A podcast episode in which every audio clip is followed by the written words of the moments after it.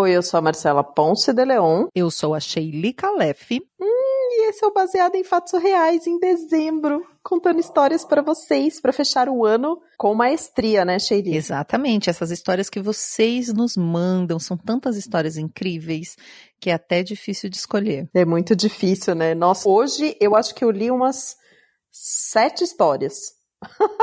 Você acredita? Ai, acredito. É um desespero, porque aí a gente lê uma e fala, hum, é muito boa, mas deixa eu ver mais uma aqui. Ai, também é muito boa. Eu vou fazendo listas e listas e fico com umas listas enormes depois para escolher. Aí eu, tipo, preciso dormir, acordar no outro dia e ver qual que é aquela que eu lembro, sabe? Sei. Aquela que ainda tá pulsando dentro de mim. Sei como é. Porque aqui nesse podcast a gente conta a sua história que você, você, você mesma, que tá aí do outro lado do radinho escutando a gente, então, você é a nossa heroína. Você manda a sua história pra gente no e-mail, pode ser por áudio, pode ser por texto. O e-mail é bfsurreais.gmail.com. E aí, nós recebemos essas histórias, lemos, escutamos, nos emocionamos e depois a gente vem aqui e reconta essa história em primeira pessoa como se fosse você. Não é legal? E de maneira anônima, né, Sheili? Totalmente anônima, ninguém vai saber que foi você que mandou essa história. Então pode mandar tranquila. Sim, eu vou repetir o e-mail se você não anotou antes. bfsurreais@gmail.com. Manda a sua história e vamos pro caso surreal. Baseado em fatos surreais. Histórias de mulheres como nós compartilhadas com empatia, intimidade e leveza. onde o assunto é a vida E o detalhe surreal. A primeira vez que eu viajei de ônibus foi muito inesquecível. eu já falo rindo, assim, porque eu nunca tinha entrado num ônibus. Eu já tinha 19 anos e nunca tinha entrado num ônibus. E justamente eu entrei num ônibus para fazer uma viagem de quatro dias. Quatro dias? Quatro dias. Ah. Eu vim da Bahia para São Paulo. Uma viagem de quatro dias. E nunca tinha entrado no ônibus, eu nunca tinha saído. Meu pai não deixava eu sair de lá de jeito nenhum. Ele não deixava a gente sair da roça pra nada. Ele era super severo, assim. Mas você nunca tinha entrado em ônibus nem na sua cidade, assim? Nenhum, nada, nada. tipo, ônibus local, assim? Não, nem tem ônibus lá, imagina, gente. Não tinha ônibus, não. Era uma coisa muito. Imagina entrar num ônibus. ônibus era uma coisa tão chique pra mim. Ah, você fazia as coisas na cidade como? Não, minha cidade era muito pequena, você não tá entendendo. Eu morava na roça, na roça da roça. Trabalhava Ah. com plantação, não tinha, não fazia nada na cidade porque não tinha cidade.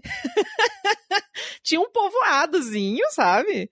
Onde eu Uhum. fazia minhas coisinhas, assim, comprava uma coisinha ou outra, mas não tinha. Até a noção de cidade pra mim era uma coisa muito diferente. Hum, E aí, essa foi a minha viagem, né? Então foram quatro dias. Eu entrei nesse ônibus com uma amiga da família que já estava morando em São Paulo e foi visitar os pais. Ela já morava aqui.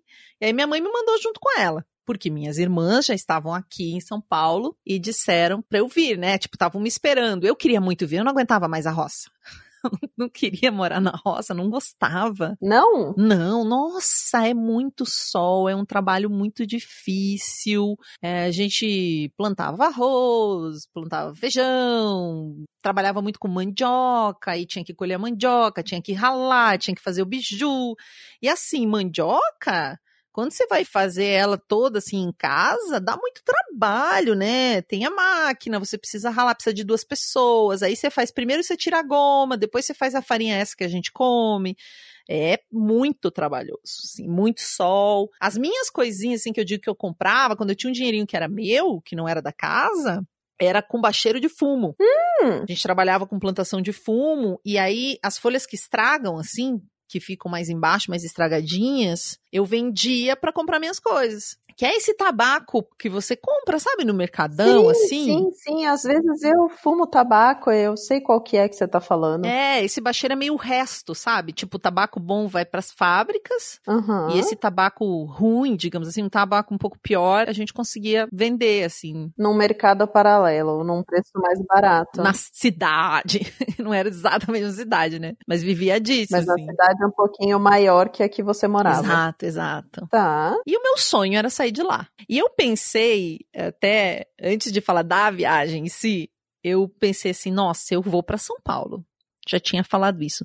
Mas a minha mãe começava a gorar, sabe, a situação.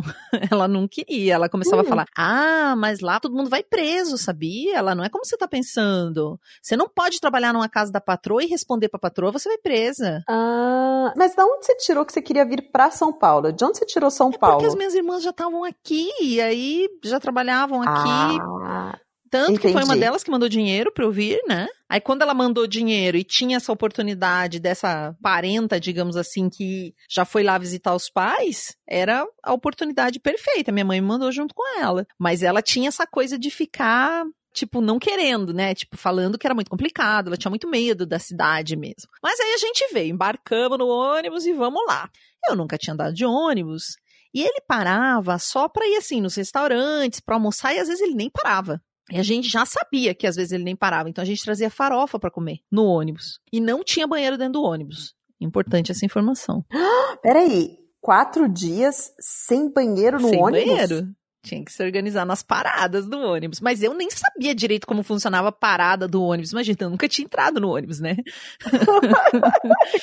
Mas quando você comprou o bilhete, você sabia, tipo, a duração da viagem, aonde tinha as paradas? Não, não sabia coisas, nada não? das paradas, assim. Eu só sabia que durava quatro dias e que a gente tinha que levar comida. Então a gente fazia essa farofa de farinha pra, pra trazer, entendeu? Pra comer. E água? E água, sim, a gente trazia a água e a farofa, mas não, não, não sabia exatamente.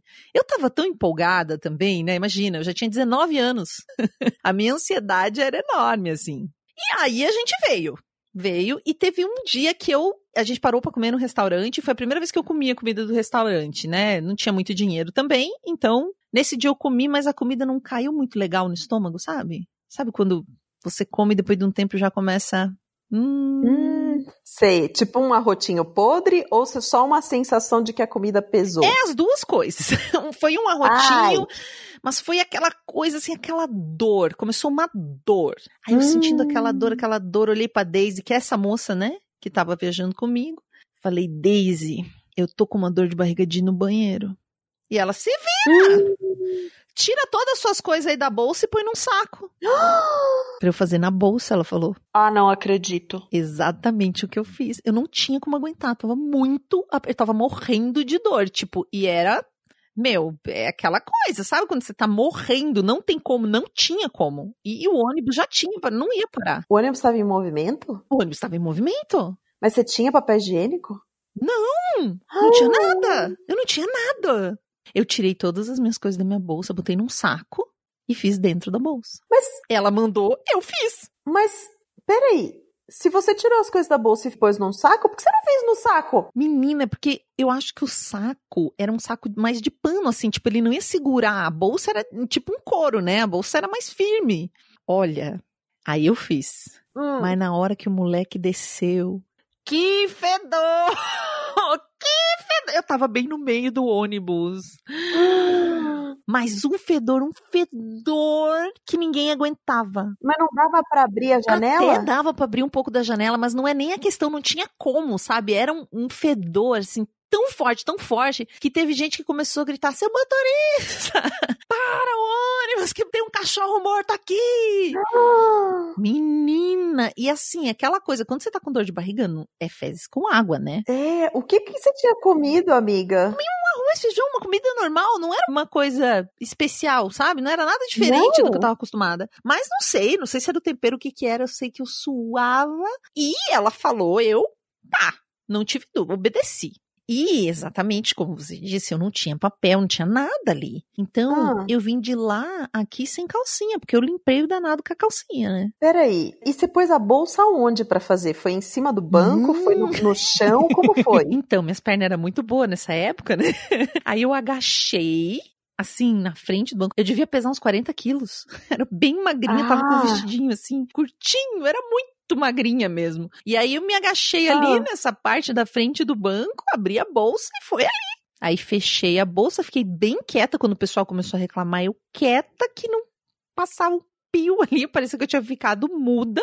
E fiquei ali. E a Daisy não falou nada com você depois dessa hora? Ela nem exclamou, tipo, amiga, você tá podre, qualquer coisa assim? Não, pra ela era isso mesmo. Ela ficou muda que nem eu, fingindo que nada aconteceu. Vai que expulsam a gente do ônibus e o motorista não parou. As pessoas reclamaram, a viagem continuou normal. E quem tava sentado na fileira do lado não viu? Não viu. Oh, Ninguém viu, tava meio escuro já, assim, ninguém viu. oh. E aí eu tava lá, né, sem calcinha, continuando a viagem como se nada tivesse acontecido, acabou toda cagada. Aí eu lembro que eu cheguei aí, ali no estado de Minas, aí os caras diziam, quer engraxar o sapato, tia? Eu falava, meu sapato já tá engraxado. Eu não podia olhar pra ninguém. Eu tava com um vestido azul, assim, bem azulão, bem bonito, esse vestido curtinho, que eu tinha um sapato amarelo. Era a minha melhor roupa, imagina, eu tava indo viajar. E tava lá. E o que que eu fiz, né? Com a minha bolsa. A hora que eu desci, eu peguei a bolsa, eu joguei no meio do mato. Gente, foi uma explosão. É lá. Aquilo explodiu, assim, acho que formou uns gases.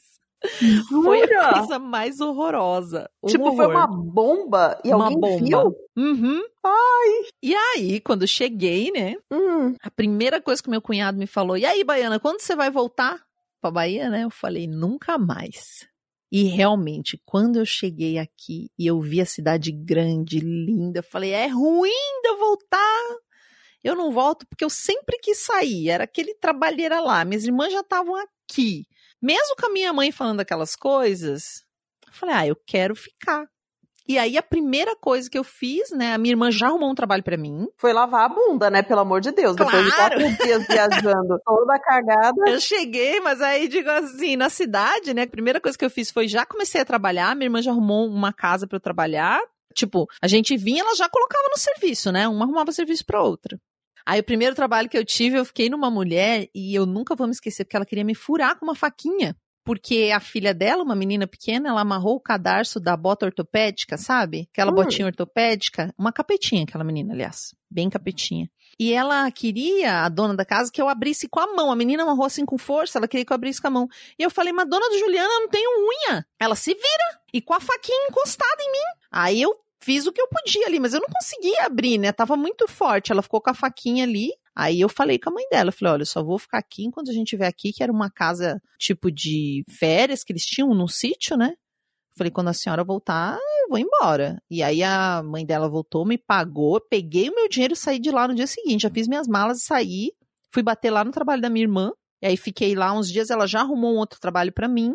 E eu, olha, eu aprendi o trabalho rapidinho. Achei assim a cidade linda, tudo lindo, aprendi o trabalho rápido. Foi só essa situação assim, algumas situações que eu passei meio difíceis, mas tudo vale a pena pra ficar aqui nessa cidade. Aí eu trabalhei na casa de uma outra família, uns nove anos direto. Depois eu trabalhei na Sadia 17 anos. Sabe a mortadela? Vem o nozinho da mortadela nos cantinhos da Uhum. mortadela, né? Ela é tipo se fosse um bombom assim amarradinho.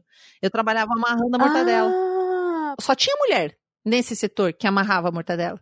Aí veio as máquinas, daí demitiram todos nós. tinham quantas mulheres amarrando a mortadela? Nossa, era um setor inteiro, assim, como um pavilhão. Tipo, mais de 30, mais de 50? É, mais ou menos umas 40 mulheres amarrando mortadela. amarrando, né, as pontinhas. Tinha vezes que tinha até mais. Que loucura. Aí chegou máquina, porque antes não tinha máquina, eram vocês que faziam. Uhum. E aí mandou todo mundo embora. Todo mundo embora. Eu até fiquei, acho que só uns dois anos a mais que as colegas, porque eu tive um acidente, né? Um colega meu estava trabalhando com uma. Tipo uma gaiola, assim. Ele largou a gaiola, não viu que eu tava lá trabalhando e a gaiola bateu em mim. Então eu fiquei machucada um tempo, foi bem complicado. Mas depois de 17 anos saí, aí que eu fiz, voltei para aquela casa que eu tinha trabalhado nove anos, fiquei mais cinco anos lá. A dona da casa foi embora, a filha dela continuou aqui e aí eu fiquei trabalhando ainda para a filha dela um tempo até me aposentar. E foi uma família que cuidou muito bem de mim, sabe? Me acolheu muito bem. O marido dessa patroa, ele me operou, ele que fez o parto da minha filha. Aí ele até fez, né, a ligação das trompas. Eu não queria mais ter filho, o parto da minha segunda filha ele fez, né? Eu já tinha três. Nossa, amiga. A minha última filha, ele que fez o parto, já operou. Então foi uma família que cuidou muito bem de mim mesmo. E aí eu fico pensando, né? Outro dia me perguntaram o que, que eu pensava que ia acontecer quando eu viesse para São Paulo, né? O que, que ia acontecer? Aí eu pensava assim que eu ia casar com um fazendeiro, sabe? Fazendeiro em São Paulo? No fim, casei com um bebum. Quando eu tinha uns 22 anos, já conheci ele aqui.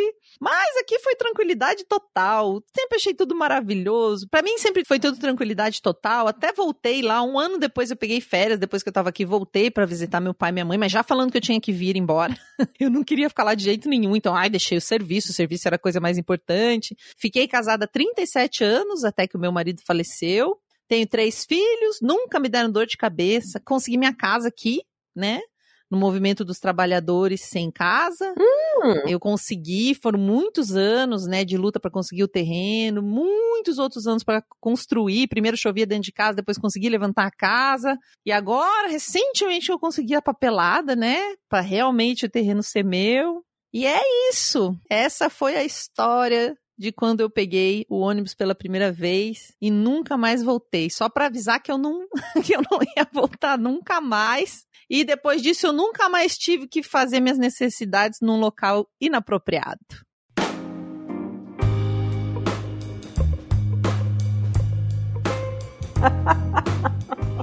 Mulher de Deus, Sheili Calef. Cocô na bolsa dentro do ônibus. Meu pai do céu.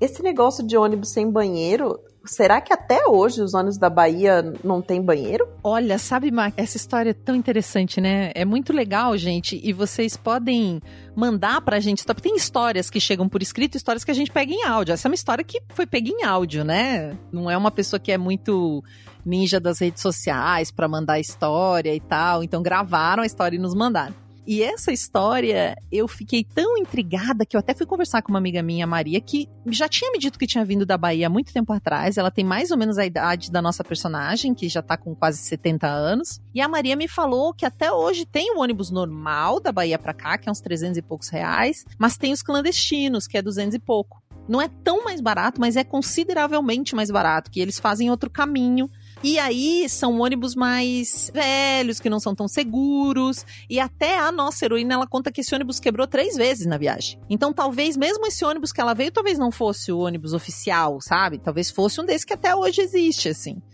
Então, esse tipo de transporte, ela comentou também do pau de arara, que tinha um trem que vinha que levava oito dias, Hum. né? Então era uma coisa muito comum e talvez muito insegura, né? Por isso que não tem. Quando a gente pensa em viajar de ônibus, muitas vezes quem tá nos ouvindo pensa num tipo de condução, mas que não necessariamente é a condução que ela tava, né? Hum. E se era uma coisa mais insegura, talvez realmente não para, porque não. Não dá pra parar, porque não sentiram segurança, não sei direito. Mas também ela era muito nova e muito ingênua e muito menina, então muito tímida. Imagina, tipo, pedir pra pessoa parar, a vergonha de ficar com vontade de fazer cocô, não querer atrapalhar, né? Ela nunca tinha saído da roça, ela era bem. Não era muito extrovertida, era uma pessoa muito calminha. Assim, ela falou que ela era super quietinha, pequenininha, só fazia trabalhar, sabe? Uhum. Então não tinha o hábito, né, de pedir pelas suas necessidades. Pra ela tudo tava bom. Só a dor de barriga que não foi legal. E ela obedeceu a colega ali que falou: faz na calça aí. Que loucura, que loucura. Fazer na calça, senhor. Você já passou algum perrengue de ônibus assim? Ou você já pegou algum ônibus desses bem Ah, alternativões assim? Nossa, eu já andei muito de ônibus nessa vida. Eu sempre preferi viagem de ônibus. Eu sempre viajei muito, assim. Eu sempre queria fazer as coisas e ia de ônibus pra cá e pra lá. Desde pequena, nossa avó morava numa cidade que ficava umas seis horas da nossa. Então sempre tinha que ir pra avó, fazer as coisas. Sempre andei muito de ônibus. E aí sempre, nossa, dor de barriga no ônibus é um inferno. Mesmo que tenha banheiro, gente. Vai fazer um cocô no banheiro de ônibus. Com o ônibus andando, com ele se né? mexendo. É. Aí aquele negócio não desce. Ai, Jesus. Até xixi é desafiador mesmo, né? Fazer o ônibus em movimento. e sempre fede, não importa o que aconteça. E eu, o que eu acho interessante dessa história, dessa coisa da primeira vez, né? Até tô lembrada aqui quando a gente contou a história da mulher que viajou a primeira vez de avião e foi de salto alto e tudo. E eu tô pensando. Assim, a minha primeira viagem de ônibus eu não me lembro, porque eu era pequena também, né? Eu saí de Minas, eu tinha um ano de idade. Então, pelo menos uma vez por ano no Natal a gente ia pra Minas, né? Eu fui morar em Curitiba. Então a gente pegava dois ônibus, né? Um ônibus de Curitiba pra São Paulo e outro de São Paulo pra Juiz de Fora. E então eu não me lembro assim da minha primeira, primeira viagem. O que eu lembro é que era muito perrengue, né? Porque era minha mãe sozinha comigo, os meus irmãos pequenos, eu sou a mais velha de cinco. E aí tinha aquela coisa de passar horas no ônibus. Eu lembro das vezes que eu passava mal. Nossa, passava muito mal. Imagina uma mãe com cinco crianças entrando no ônibus, gente. Sozinha. Me dá depressão só de pensar. Sozinha, sozinha, né? Mas eu lembro da primeira vez que eu viajei de avião e de não saber das coisas e não sentir que eu podia perguntar ou ter vergonha, sabe? Esse sentimento da heroína e de muito humilde, sabe? De não se sentir autorizada a fazer alguma coisa ou falar que precisava ir no banheiro ou qualquer coisa do gênero, sabe? Eu me lembro disso, assim, de ter vergonha, de não saber. Será que eu posso. Eles vão dar comida? Será que eu posso comer? Né? Será que eu posso ir no banheiro enquanto o avião tá voando? Né? Ou eu só posso levantar na hora que o avião pousar de novo? Né? O que, que é esse barulho que tá fazendo agora? Tipo, sabe essas coisas? Sim. É muito louco, né? A vida é uma coisa muito doida, muito doida. E quando a gente tem.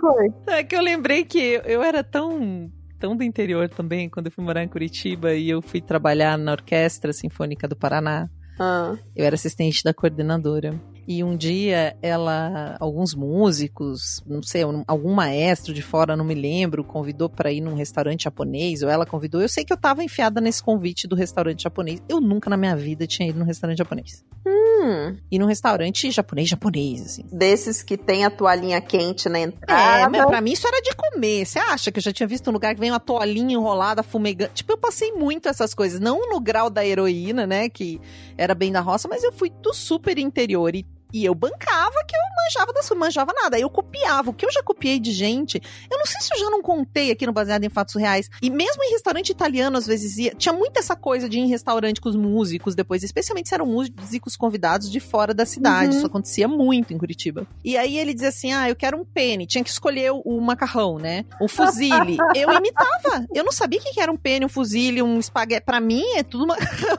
Então a pessoa falava um fuzile, molho strácia, não sei o que lá. E eu, "Hum, mesma coisa. Eu só sabia dizer a mesma coisa pra mim. Então eu nunca fui muito exigente com comida, porque qualquer coisa serve, assim. Tipo, nunca fui muito exigente mesmo. Aí as pessoas, ai, Shima, o que você quer falar? Tanto faz. Eu só falava pra mim também, na minha frase, de vergonha, assim, que eu não sabia nada. Não, eu lembrei agora com isso que você falou que não foi aconteceu comigo, mas eu tava assistindo ontem aquele filme no, no Netflix, o Rebeca, sabe? Não. Não sei se você já assistiu, mas enfim, é um filminho bobo no Netflix. E aí ela tá na França, né? E ela não sabe o que pedir, ela não sabe falar francês, né? Aí ela escuta uma mesa do lado pedindo um prato, tipo, pede em francês lá, né? Tipo, ah, eu não vou saber repetir agora, mas pede 10 ostras.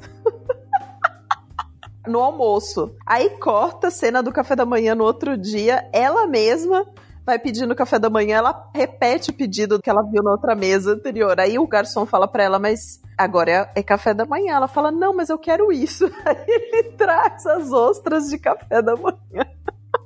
Ai, gente, são umas coisas muito engraçadas que acontecem mesmo, quando a gente não, não sabe, né, quando tá aprendendo. E é interessante porque essa personagem no filme, ela é uma dama de companhia, então ela não tá acostumada a frequentar esses lugares, nunca tinha viajado, então tem essa coisa simples também, sabe? É, acho que a gente Enfim. tem essa. No começo eu tinha essa. Hoje eu já falo, gente, não entendi nada. Eu não quero que arda, não quero que. Porque às vezes você vai pedir um negócio, tem pimenta, não conhece, né?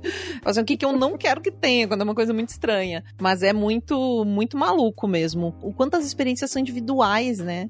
Imagina, é Sim. outra vida, não tem nada a ver, é outra construção de mundo. Mas eu me identifico com a heroína. Quando eu cheguei nessa cidade, eu falei, meu Deus, que coisa impressionante. Eu adoro São Paulo. Eu lembro de eu andando de moto, que eu tinha moto, e passando em cima de um viaduto um dia à noite.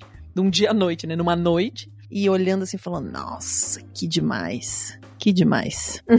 Ganhei o mundo nessa cidade aqui. Que coisa, hein? Que coisa. Heroína, muito obrigada por ter compartilhado a sua história conosco. Com certeza tem alguém que tá do outro lado do radinho agora pensando como foi chegar a primeira vez nessa cidade de São Paulo ou a primeira vez na cidade que tá vivendo agora, nessas experiências tão únicas. Por isso que a gente gosta de fazer esse podcast para compartilhar essas experiências que estão aí do outro lado. Então, obrigada você que tá aí do outro lado ouvindo a gente. Muito obrigada também, mais do que especial, mais do que gostoso, com as pessoas que apoiam o Baseado em Fatos Reais, né? Seja distribuindo ou espalhando a palavra, como essas pessoas gostam de dizer, compartilhando um episódio que escutou e gostou muito com outra pessoa, seja contribuindo financeiramente, porque nós temos apoiadores que contribuem financeiramente. Se você quer fazer parte desse grupo de apoiadores, você entra lá no nosso site bfsurreais.com.br